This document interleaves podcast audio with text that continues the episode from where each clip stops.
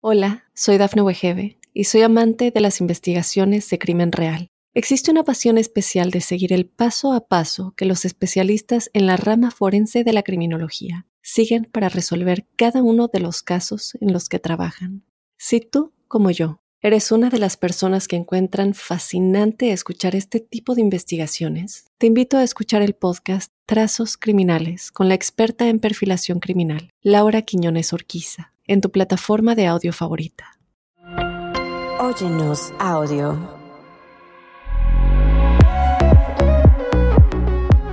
Hola, hola, les habla la doctora Edith. Bienvenidos al programa. Las redes sociales pueden representar un riesgo profundo para los jóvenes. Así lo aseguró hace unos días el cirujano general de los Estados Unidos, el doctor Vivek Murthy. En el comunicado hace un llamado a los legisladores, a las empresas tecnológicas y a los padres a que tomemos acción de manera urgente para prevenir daños a los niños y adolescentes. Hoy discutimos exactamente lo que se sabe sobre el efecto de las redes en el cerebro en desarrollo y lo que podemos hacer en casa.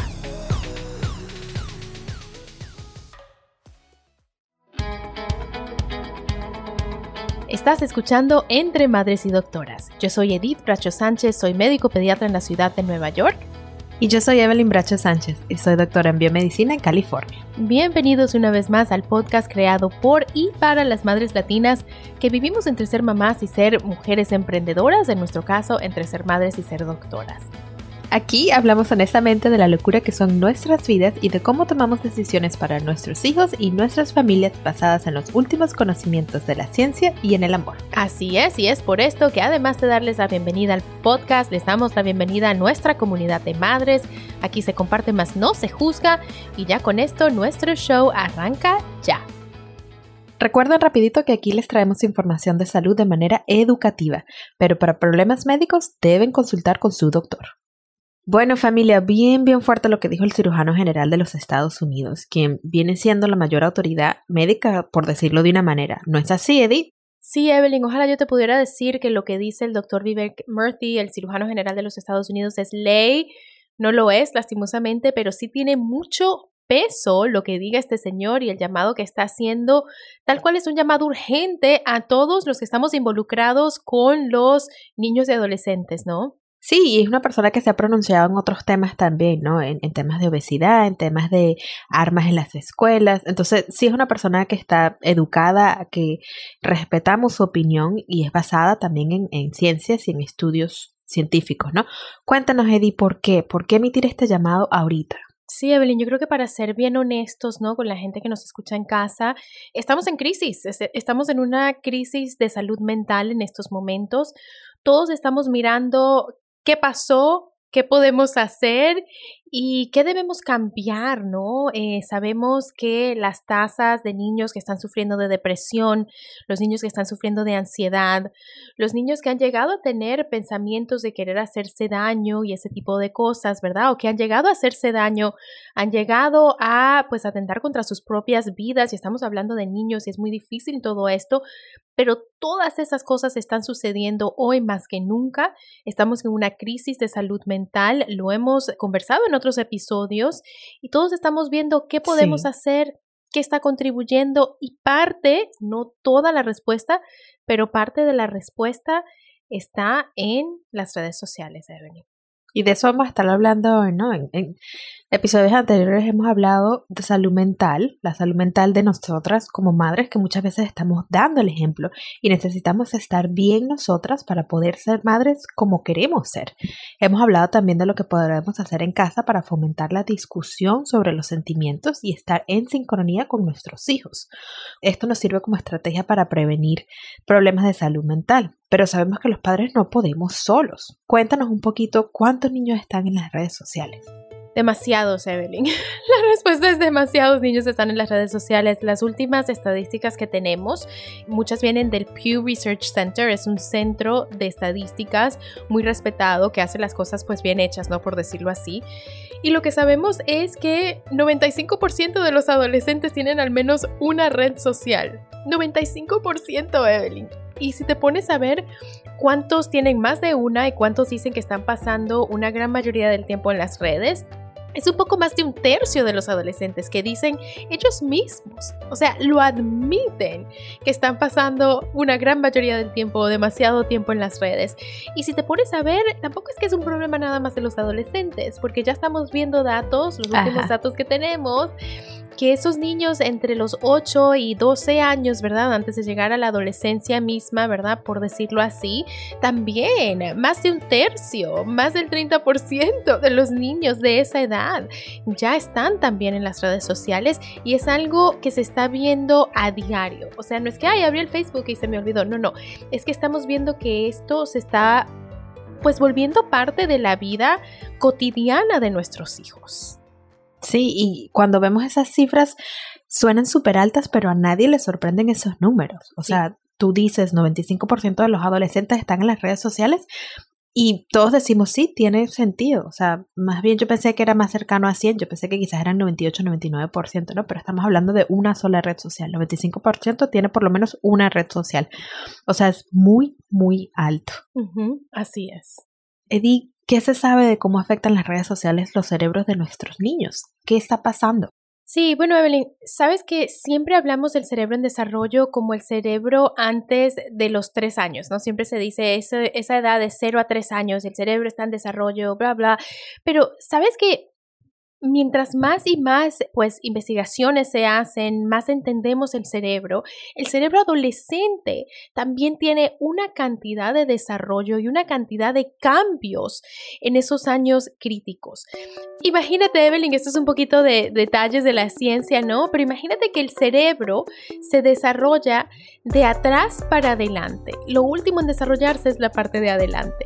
Y la parte del medio del cerebro, esas estructuras, son las que están involucradas en la vida social, ¿verdad? Entonces imagínate, un adolescente todavía la parte de adelante del cerebro no está totalmente desarrollada, lo cual significa que a veces tienen un poco de problemas tomando decisiones, decisiones lógicas sobre todo, y al mismo tiempo esa parte del medio que es responsable por la parte social de nuestras vidas, de nuestras personalidades, está pues a mil, ¿no? Está desarrollándose a mil.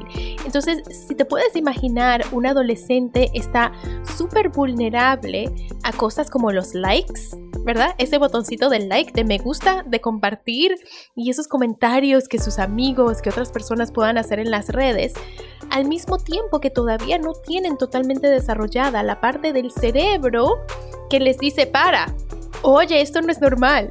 O lo que me acaban de comentar no está bien. Entonces, estamos en una etapa de la vida tan vulnerable en cuanto al desarrollo del cerebro se trata. Y también sabemos más allá del desarrollo del cerebro, Evelyn, que interfiere las redes, pasar mucho tiempo en el celular, interfiere con lo que es el sueño, no deja que los niños se paren, se muevan, hagan ejercicio, hagan otras cosas.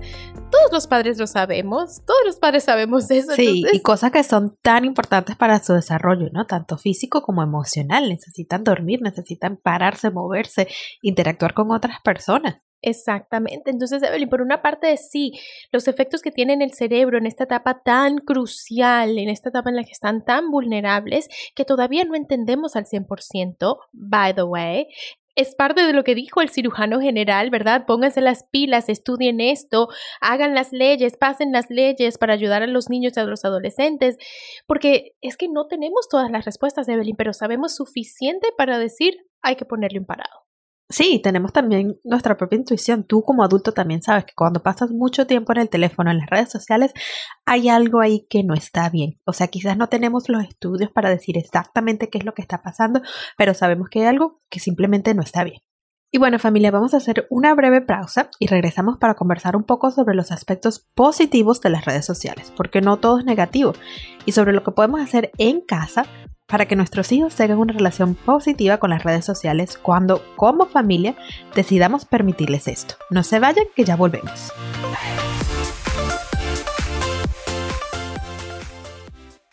Hola, soy Dafne Wegebe y soy amante de las investigaciones de crimen real. Existe una pasión especial de seguir el paso a paso que los especialistas en la rama forense de la criminología siguen para resolver cada uno de los casos en los que trabajan.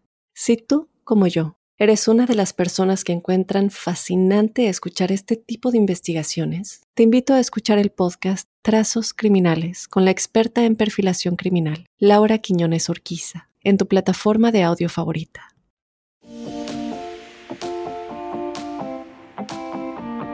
Y ya estamos de regreso familia, como ya lo mencionaba Evelyn antes de la pausa, nos parece importante también hablar sobre los aspectos positivos de las redes sociales. Sí, a veces en hablar sobre los riesgos, los cuales son reales, obviamente, podemos perder un poco la perspectiva sobre la parte positiva, que tal vez no es mucha, pero también es real. Cuéntanos, Edith. Sí, Evelyn, bueno, te cuento que eh, los adolescentes son los que nos están diciendo las partes positivas de las redes. O sea, no es que, ay, nos sentamos a estudiarlo y entonces nos dimos cuenta que tenía efectos positivos. No, si nos ponemos a escuchar a los adolescentes, a lo que ellos quieren, a los beneficios que encuentran en las redes sociales, ellos mismos nos están diciendo que ahí han encontrado comunidad, que han encontrado apoyo, que han encontrado amigos, que se han sentido menos solos nuestros adolescentes que son parte de la comunidad LGBTQ han encontrado pues comunidad, han encontrado gente con quien hablar de su edad, que estén pasando por las mismas cosas y, y, nada, pues ellos se han sentido menos solos y fíjate tú, en Utah, cuando pasaron esta ley en contra del TikTok, los adolescentes se rebelaron, se rebelaron, y fueron a dar testimonio y fueron a decir como que, oye, ¿por qué nos quitan esto? Aquí hemos encontrado pues una forma de divertirnos, una forma de encontrar comunidad y, y sabes, se vale. Y yo creo que en todas estas discusiones se vale escucharlos también. Sí, o sea, y el truco es hacerlo de una manera balanceada, ¿no? El encontrar la manera positiva y eliminar un poco o minimizar un poco los riesgos que nos traen las redes sociales. Sí. Y hablando de minimizar riesgos, ¿no? Por último, Edith, danos unos tips. Vamos a la parte práctica. ¿Qué pueden hacer los padres de adolescentes en casa? ¿Qué podemos hacer todos los padres antes de llegar a la adolescencia para proteger a nuestros hijos? Evelyn, ¿sabes qué? Mucho, mucho. A veces yo creo que, que, cuando escuchamos estas cosas, cuando discutimos estas cosas en nuestras casas, cuando se discuten en las noticias, siempre es como que, oh my god, las redes sociales. todo el mundo como que sube las manos, se rinde, ya no se puede hacer nada. Hay que eliminarlas, hay que quitarlas del teléfono. Sí, pero sabes que, Evelyn, yo creo que las redes sociales no van a dejar de existir. Yo creo que para muchos padres, pues nada, tenemos que aceptar, empezar por aceptar que nuestros hijos están creciendo en un mundo muy distinto al que nosotros vivimos, ¿verdad? Cuando nosotros estábamos creciendo. Y no es algo que necesariamente vamos a poder cambiar, o sea, no es que yo como mamá decido que las redes sociales desaparecen y ya están. Obviamente si usted es su decisión en casa no dejar que su hijo entre en las redes sociales, y es algo que yo recomiendo, al menos hasta los 16 años, si han tenido discusiones y se han preparado, ¿verdad? Pero eso es decisión de cada quien, Evelyn. Pero yo creo que todo empieza por aceptar que el mundo está distinto, que el mundo es distinto al que nosotros vivimos cuando nosotros estábamos creciendo. Y ya después de ahí, Evelyn, empezamos con los tips prácticos que nosotras ya hemos empezado a hacer con nuestros hijos desde tan chiquitos, ¿no? O sea, no se prenden los celulares, los celulares se apagan en la noche. Antes de entrar a una red social, vamos a hablar cuánto tiempo vamos a pasar en esta red social, qué tipo de aplicación vamos a utilizar para que nos ayude a monitorear el tiempo. Y existen esas aplicaciones que nos ayudan a monitorear el tiempo que nuestros hijos están pasando en las redes sociales. Entonces, ¿qué podemos hacer en ese sentido? ¿Y qué tipo de conversaciones necesitamos tener? Tal vez al principio, cuando los niños empiezan a usar las redes, todos los días nos tenemos que sentar y revisar la actividad de nuestros hijos en las redes al principio para enseñarlos, ¿verdad? Para guiarlos, como hacemos con muchas otras cosas. Ya después, entonces, ¿qué es lo que me tienes que avisar? ¿Qué tipo de cosas no deben pasar en las redes? No debes compartir información personal. No debes compartir fotos tuyas. No debes compartir cosas sobre nuestra familia. Sí, o sea, como que ¿Qué se puede compartir? Tu ubicación. Sí, ¿qué no se puede compartir? Todas estas cosas las tenemos que hablar. ¿Y qué hacemos si sucede tal cosa? ¿Sí? Por ejemplo, ¿qué hacemos si nos encontramos con un TikTok challenge? ¿Verdad? Estas cosas que se ponen a hacer que, ah, vamos a ver quién se puede tomar más Benadryl. Dios mío, los niños terminan en emergencia, ¿verdad? Con problemas médicos horribles porque se pusieron a seguir lo que estaban haciendo otros niños en las redes. Entonces, ¿Qué vamos a hacer cuando nos consigamos con una de estas ridiculeces o si nos sentimos atacados o si vemos a alguien que está siendo atacado? Si me entiendes, Evelyn, es como que son muchas las conversaciones que tenemos que tener. Fomentar esa conversación entre padre e hijo, ¿no? Creo que todo empieza por ahí. ¿Cómo desarrollo esa comunicación con mi adolescente? Porque no lo voy a poder ver todo yo como mamá. Entonces, ¿Qué le enseño a él o a ella para que venga a mí y me cuente? Mira, mami, estoy viendo este TikTok challenge. Me parece que piensas tú. O sea, porque hay TikTok challenges que a veces son hasta divertidos, ¿no? Hay algunos que son para recaudar fondos para ciertas causas. En ese momento, hagámoslo juntos. Pero tenemos que enseñarle a nuestros adolescentes a tener ese pensamiento crítico, ¿no? A poder decir, hey, esto quizás no está bien, vamos a hablarlo con mi mamá, voy a hablarlo con mi papá. Sí, exactamente, Belén. Es el pensamiento crítico y como ya lo decía, es algo que los adolescentes no necesariamente tienen desarrollado, ¿verdad? No es que, ay, porque tú y yo somos capaces de tener pensamiento crítico cuando estamos en las redes sociales, ah, los adolescentes también. No, no, familia, hay que saber en casa que su adolescente todavía no tiene esa capacidad, esa habilidad de hacerlo. Y lo mismo, Evelyn, se aplica para las comparaciones y para la forma en que vemos nuestro propio cuerpo, sobre todo para las niñas. Allí me parece que es un poco más difícil porque a veces es, a ver, estos TikTok challenges que son como bien drásticos es quizás más sencillo identificar y decir eso no está bien, pero cuando son cosas muy subtles, ¿no? Cuando son cosas como muy tranquilas que simplemente pasan desapercibidas, ahí es donde creo yo que está el riesgo más alto. Sí, y sabes que es algo que es difícil decir, este post, ¿verdad? Esta persona compartió esta foto y esta foto no está bien o este cuerpo no es real. Sí, sí se puede hacer a veces, ¿no? A veces es como que muy obvio, oye, ¿Tú crees que esa persona tiene de verdad el cuerpo así o tú crees que se está parando de una forma usando un filtro? Sí, son conversaciones que sí podemos tener desde ese punto, pero más allá de eso, Evelyn, y yo creo que es lo que tú estás empezando a decir, es hacernos la pregunta, ¿no? ¿Cómo me hace sentir esto? Y enseñarle a nuestros adolescentes a preguntarse eso. Espérame, ¿yo me siento bien? ¿Cómo me siento yo cuando estoy en las redes? ¿Cómo me siento cuando tengo que bajar el celular y hacer otra actividad? Dejarlo un momento. ¿Siento que me están tratando de fomentar una adicción? ¿Me estoy sintiendo mal con mi cuerpo? ¿Se me está bajando la autoestima? Son cosas que podemos enseñar a nuestros adolescentes a preguntarse a ellos mismos. Sí, y bueno, al final del día nosotros también como padres estar pendientes, ¿no? Porque como tú ya decías, ellos quizás no tienen la habilidad de responder esas cosas, ¿no? Y, nosotros como padres sabemos cuando de repente pues están como más deprimidos, los vemos tristes, no sabemos exactamente qué es lo que está pasando, volver a la comunicación con nuestros adolescentes. Así es. Y bueno, Evelyn, una vez más hablamos de muchísimas cosas, pero ojalá toda esta conversación nos ayude en casa a entender por qué este periodo del desarrollo del cerebro es tan crucial y el riesgo que corren nuestros hijos y bueno, lo que pueden hacer en casa, ¿no? Y bueno, mi gente, hemos hablado de muchísimas cosas, estamos hablando más que todo de los adolescentes, pero todas estas cosas también se aplican a los niños más chiquitos, son aún más vulnerables. Nos tenemos que plantear los beneficios y pensarlo dos veces si les vamos a permitir estar en las redes a los niños que están más chiquitos, pero bueno, todo esto también aplica para ellos, ¿no? Y, hemos hablado de muchas cosas, pero ojalá todo esto les haya ayudado a entender el desarrollo del cerebro que sucede durante la adolescencia y por qué los niños y adolescentes pueden estar tan vulnerables en las redes sociales. Y bueno, ¿qué podemos hacer en casa? Porque al final del día, lastimosamente, muchas de estas cosas todavía caen con nosotros, los padres, todavía somos nosotros los que tenemos que tomar acción. Entonces, ojalá esto nos ayude un poquitico a pensar en esas cosas que pueden hacer en casa. Como siempre, si usted o alguien que conoce está pensando en lastimarse a sí mismo o a otra persona, la línea directa de crisis y suicidio está disponible las 24 horas del día en inglés y en español. Solo tiene que marcar el 988. 988. Bueno, Evelyn, vamos a la parte más light del programa, ¿te parece? Me parece genial. Vamos a hacer una breve pausa, mi gente. Ya venimos con nuestras victorias y nuestras metidas de pata. El mom hack y el mom fail de la semana. No se vayan, que ya volvemos. Hola, soy Dafne Wegebe y soy amante de las investigaciones de crimen real. Existe una pasión especial de seguir el paso a paso que los especialistas en la rama forense de la criminología siguen para resolver cada uno de los casos en los que trabajan.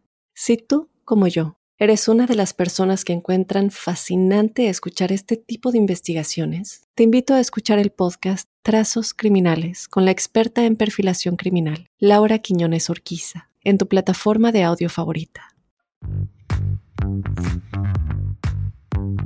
Y ya estamos de regreso y hemos llegado, mi gente, al segmento de nuestro programa donde cada semana nos celebramos y donde compartimos nuestras metidas de pata como madres, sin juzgarnos.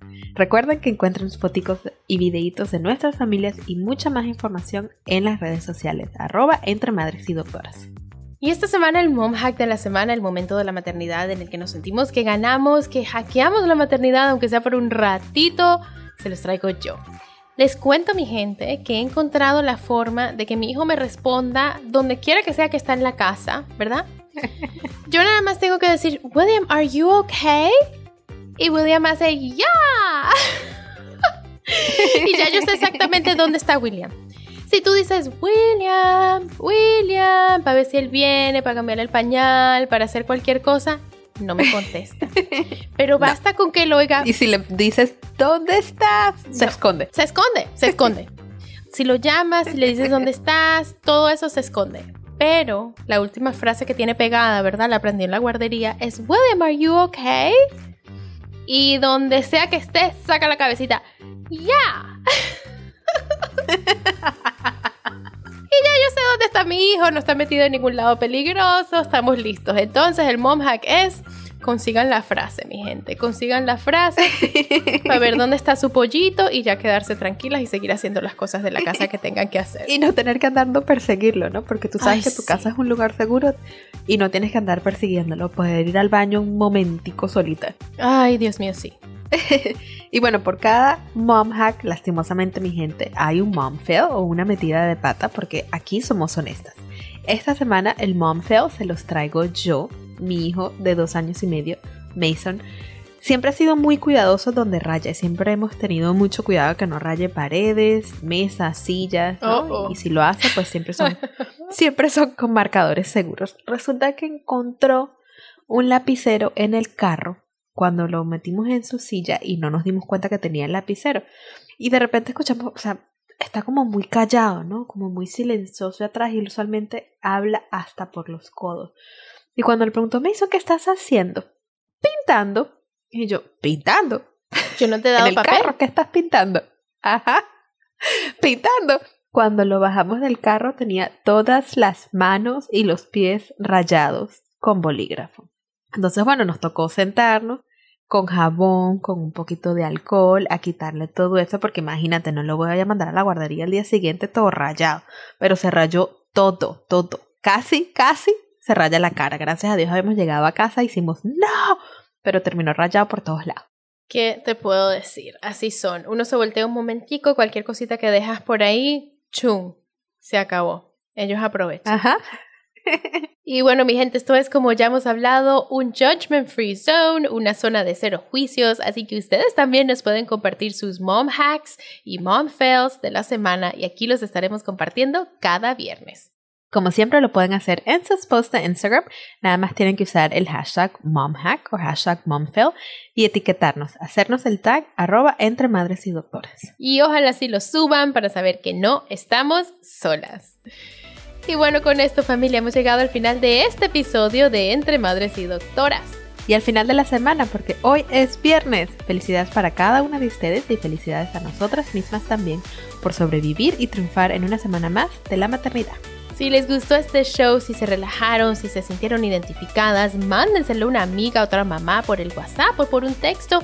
Compartir es súper fácil y nos ayuda a que más y más mamás encuentren nuestro podcast. Así es, y una vez más, gracias por escuchar. Nos vemos el próximo viernes. Pero mientras tanto nos vemos en las redes sociales. Entre Madres y Doctoras es una producción de LDR Media y es distribuido por Óyenos Audio de la cadena Mundo Now. Un abrazo y hasta la próxima. Hola, soy Dafne Wegebe y soy amante de las investigaciones de crimen real. Existe una pasión especial de seguir el paso a paso que los especialistas en la rama forense de la criminología siguen para resolver cada uno de los casos en los que trabajan.